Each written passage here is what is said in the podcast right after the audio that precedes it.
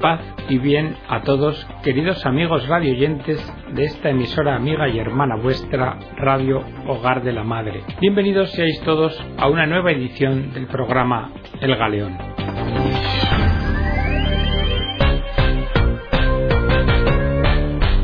La que hoy comienza y algunas ediciones sucesivas van a tratar sobre el compromiso de los laicos con la vida pública, con el campo de la política.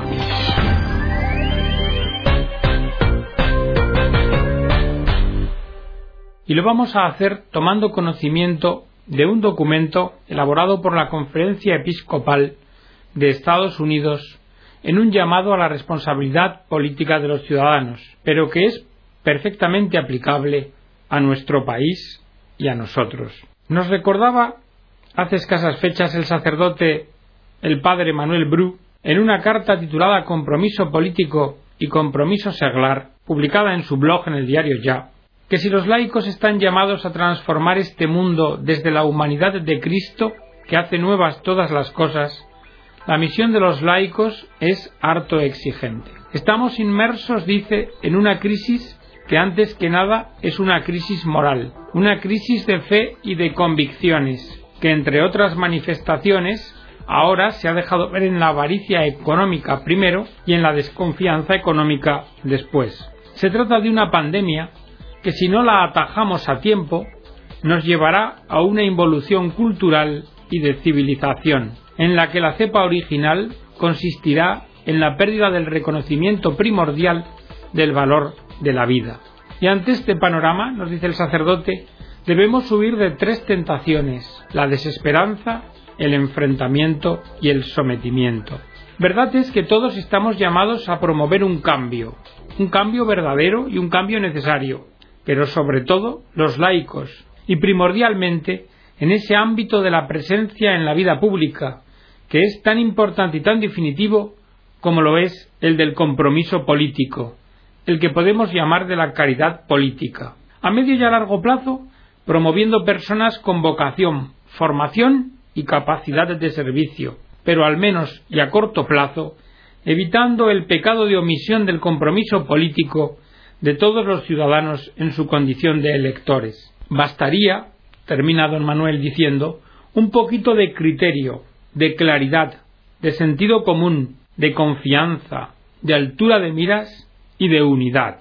Y así este gigante dormido del laicado católico lo temerían unos, lo respetarían otros y cuando menos lo escucharían todos.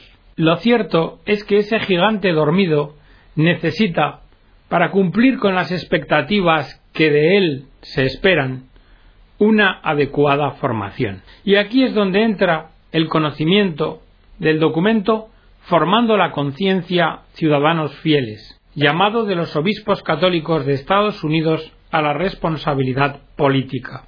Y este documento es el que vamos a abordar en este programa y en los sucesivos. Dice su nota de introducción que el documento Formando la conciencia para ser ciudadanos fieles, llamado de los obispos católicos de Estados Unidos a la responsabilidad política, fue elaborado por los presidentes de seis comités de la Conferencia Episcopal y fue aprobado por el Pleno de los Obispos y autorizado para su publicación por el presidente de la conferencia, Monseñor Timothy Dolan.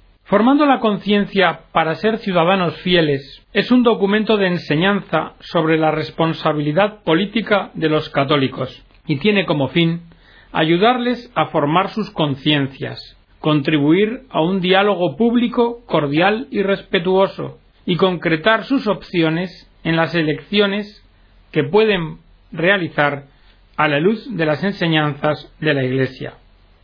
La declaración realiza el patrimonio dual del fiel como católico y del fiel como ciudadano, porque los católicos somos miembros de una comunidad de fe con una larga tradición de enseñanza y acción sobre la vida y dignidad humanas, el matrimonio y la familia, la justicia y la paz, el cuidado por la creación y el bien común. Y como ciudadanos estamos también bendecidos con la libertad religiosa que salvaguarda nuestro derecho a llevar nuestros principios y convicciones morales a la escena pública. Estas libertades constitucionales deben a la vez ser ejercidas y protegidas en la medida en que algunos pretenden silenciar las voces o limitar las libertades de los creyentes religiosos y también de las instituciones religiosas. Es indudable que los católicos tienen los mismos derechos y deberes que los demás a participar plenamente en la vida pública y que la Iglesia, a través de sus instituciones, ha de ser libre para llevar a cabo su misión y para contribuir al bien común sin ser presionada o coaccionada a sacrificar sus enseñanzas y principios morales fundamentales. Por tanto, esta declaración no ofrece una guía para los electores ni tampoco instrucciones sobre cómo votar. Lo que hace es aplicar principios morales católicos a una variedad de temas importantes y advierte asimismo contra errores de conciencia dirigidos a ignorar reivindicaciones morales fundamentales, porque reducir las preocupaciones morales católicas a uno o dos asuntos, o justificar opciones simplemente para favorecer intereses partidistas, ideológicos o personales, es moralmente erróneo. En resumen, esta declaración llama a los católicos a formar sus conciencias a la luz de su fe católica, y a llevar nuestros principios morales al debate y a las decisiones sobre candidatos, partidos políticos y temáticas. Los desafíos morales y humanos, que siguen siendo acuciantes problemas nacionales, también son objeto de examen. En particular, algunos que implican oposición a males intrínsecos y otros que plantean serias cuestiones morales como los siguientes. Primero, la continua destrucción de niños nonatos mediante el aborto y otras amenazas a la vida y dignidad de otras personas vulnerables, enfermas o no deseadas. Segundo, renovados esfuerzos e intentos para forzar a los ministerios católicos que atienden salud, educación y servicios sociales a violar sus conciencias o dejar de servir a los necesitados. Tercero, intensificados esfuerzos para redefinir el matrimonio y promulgar medidas que socaven el mismo, para que deje de ser la unión permanente, fiel y fructífera de un hombre y una mujer, y una institución moral y social fundamental para el bien común. Cuarto, una crisis económica que ha devastado vidas y medios de sustento, aumentado el desempleo nacional y mundial, la pobreza y el hambre, incrementado déficits y deudas y la cuestión de promover la respuesta de maneras que protejan a pobres y vulnerables, así como a las generaciones futuras. Quinto, el fracaso en reparar un sistema de inmigración quebrado, con medidas integrales que promuevan el verdadero respeto por la ley, que protejan los derechos humanos y la dignidad de los inmigrantes refugiados, que reconozcan sus contribuciones a nuestra nación, que mantengan juntas y reunidas las familias y promuevan el bien común. Y sexto, las guerras, el terror y la violencia, que plantean serias dudas morales sobre el uso de la fuerza y sus costos humanos y morales en un mundo peligroso, particularmente la ausencia de justicia, seguridad y paz en Tierra Santa y en todo el Oriente Medio. Termina la nota introductoria de la declaración episcopal con un llamado instamos a todos a formar sus propias conciencias, de modo que podamos actuar juntos para promover y proteger la vida y dignidad humanas, el matrimonio y la familia, la justicia y la paz, todo al servicio del bien común. Este tipo de responsabilidad política asumida por los fieles cristianos es para ellos un requisito de nuestra fe y además un explícito deber. Prosigue el documento diciendo Somos una nación fundada sobre la vida, la libertad y la búsqueda de la felicidad. Estamos llamados a ser constructores de paz. Somos un país comprometido. Somos una nación de inmigrantes. Somos una sociedad construida sobre la fortaleza de nuestras familias, llamada a defender el matrimonio y ofrecer apoyo moral y económico a la vida familiar. Somos una nación poderosa en un mundo violento. Somos una sociedad rica y somos parte de una comunidad global.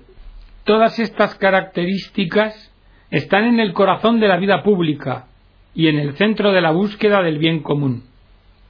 Durante muchos años, nosotros, los obispos, hemos compartido la doctrina católica sobre la vida política, y la de esta declaración no es una doctrina nueva, porque somos parte de una comunidad con una rica herencia, que nos dice que el trabajo a favor de la justicia requiere que la mente y el corazón de los católicos estén educados y formados para poder así conocer y practicar la totalidad de la fe.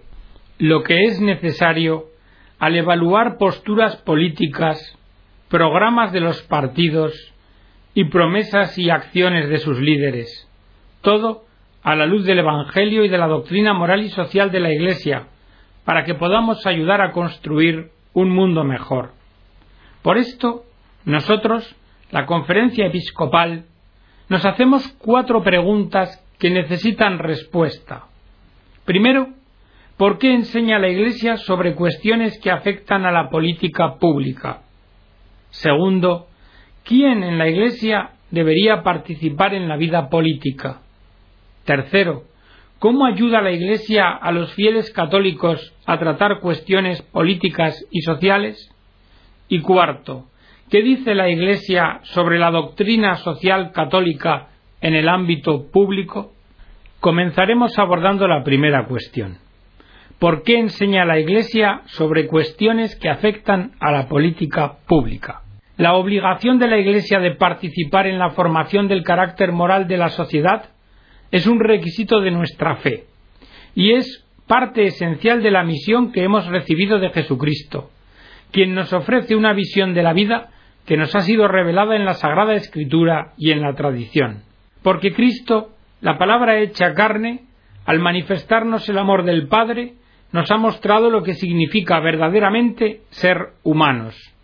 Y por el amor que Cristo nos tiene, podemos ver con completa claridad nuestra dignidad humana, lo que nos lleva a amar a nuestro prójimo como Él nos ha amado y nos muestra aquello que es verdadero y bueno, es decir, aquello que está de acuerdo con nuestra naturaleza humana, como seres libres e inteligentes, creados a imagen y semejanza de Dios y dotados por el Creador de dignidad y derechos. La fe nos ayuda a ver con más claridad las verdades que también nos son transmitidas por el don de la razón humana. Y dado que somos personas tanto de fe como seres racionales, resulta propio y necesario que llevemos al ámbito público esta verdad esencial acerca de la vida y acerca de la dignidad humana.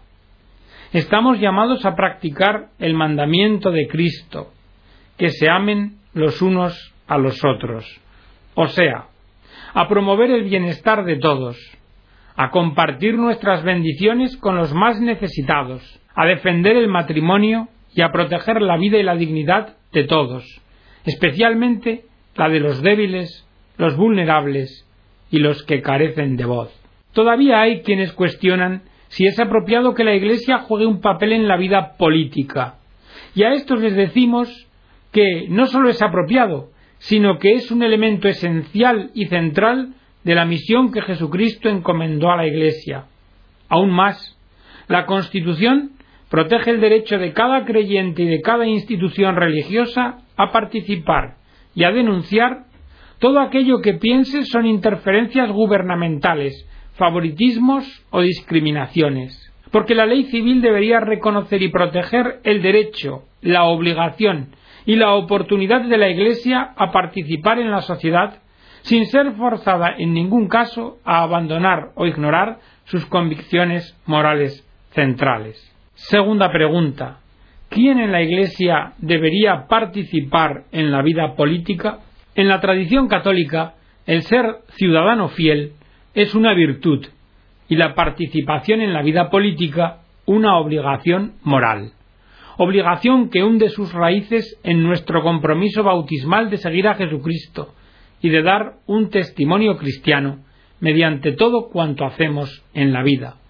Porque como dice el catecismo, es necesario que todos participen, cada uno según el lugar que ocupa, en promover el bien común, lo que a su vez es inherente a la dignidad de la persona humana. Sin embargo, vemos, desafortunadamente, que la política en nuestro país es a menudo una lucha entre intereses poderosos, ataques partidarios, frases llamativas y sensacionalismo en los medios de comunicación. Pero la Iglesia a lo que llama es a un tipo diferente de participación política, a una participación conformada por convicciones morales de conciencias bien formadas y enfocada siempre por la dignidad de cada ser humano a la búsqueda del bien común y a la protección de los débiles y vulnerables.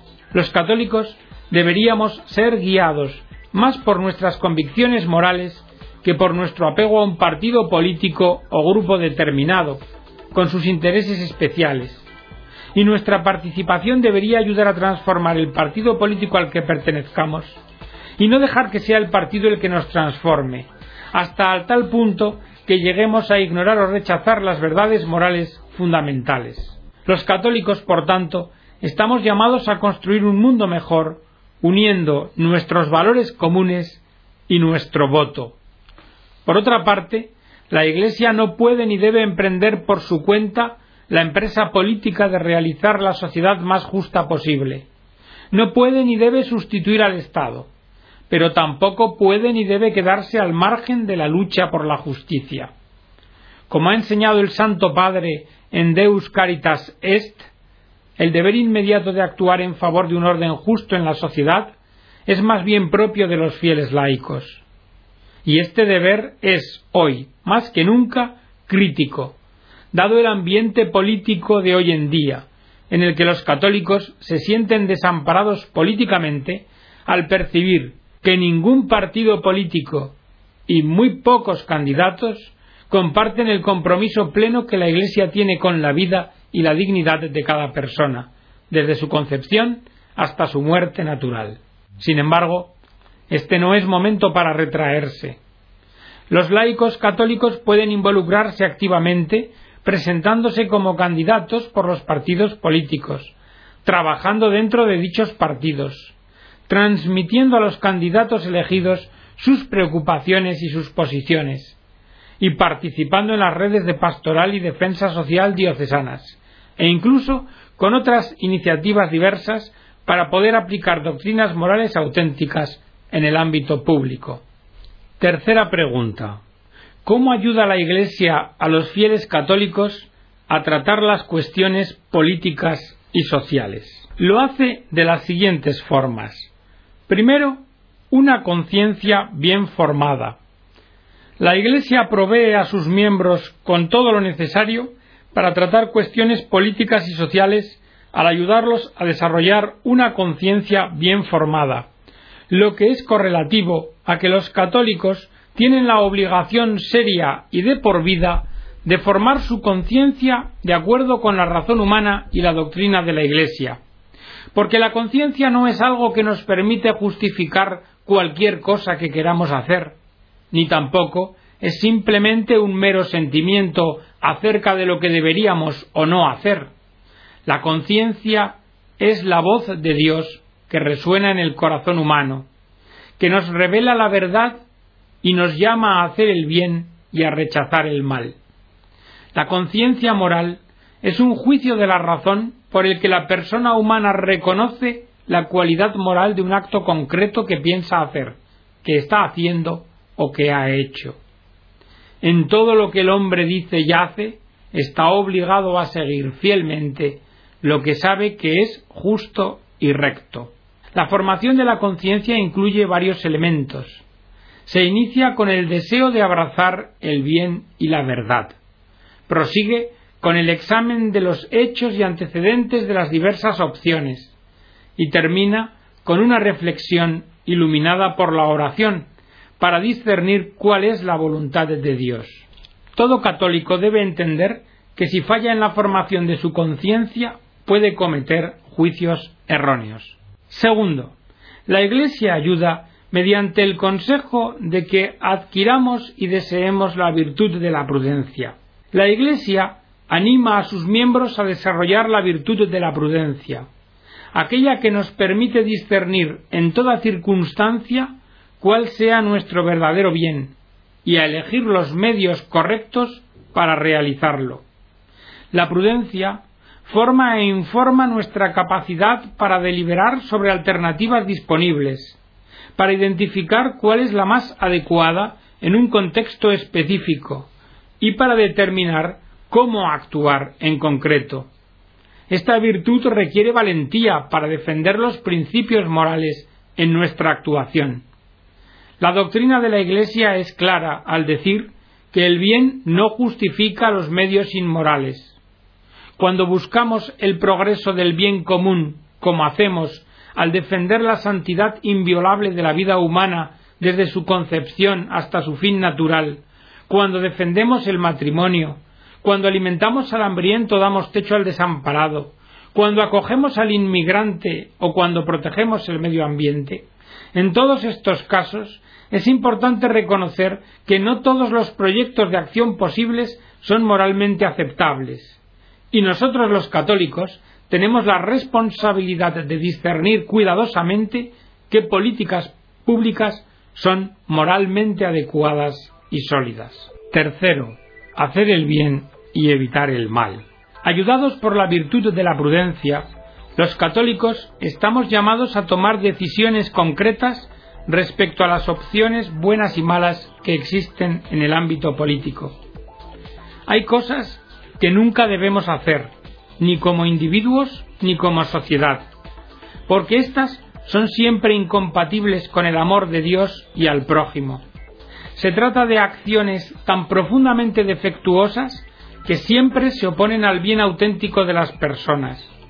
Acciones que son actos intrínsecamente malos. Estos siempre se deben rechazar. A ellos siempre debemos oponernos y nunca los debemos apoyar ni permitir que se aprueben.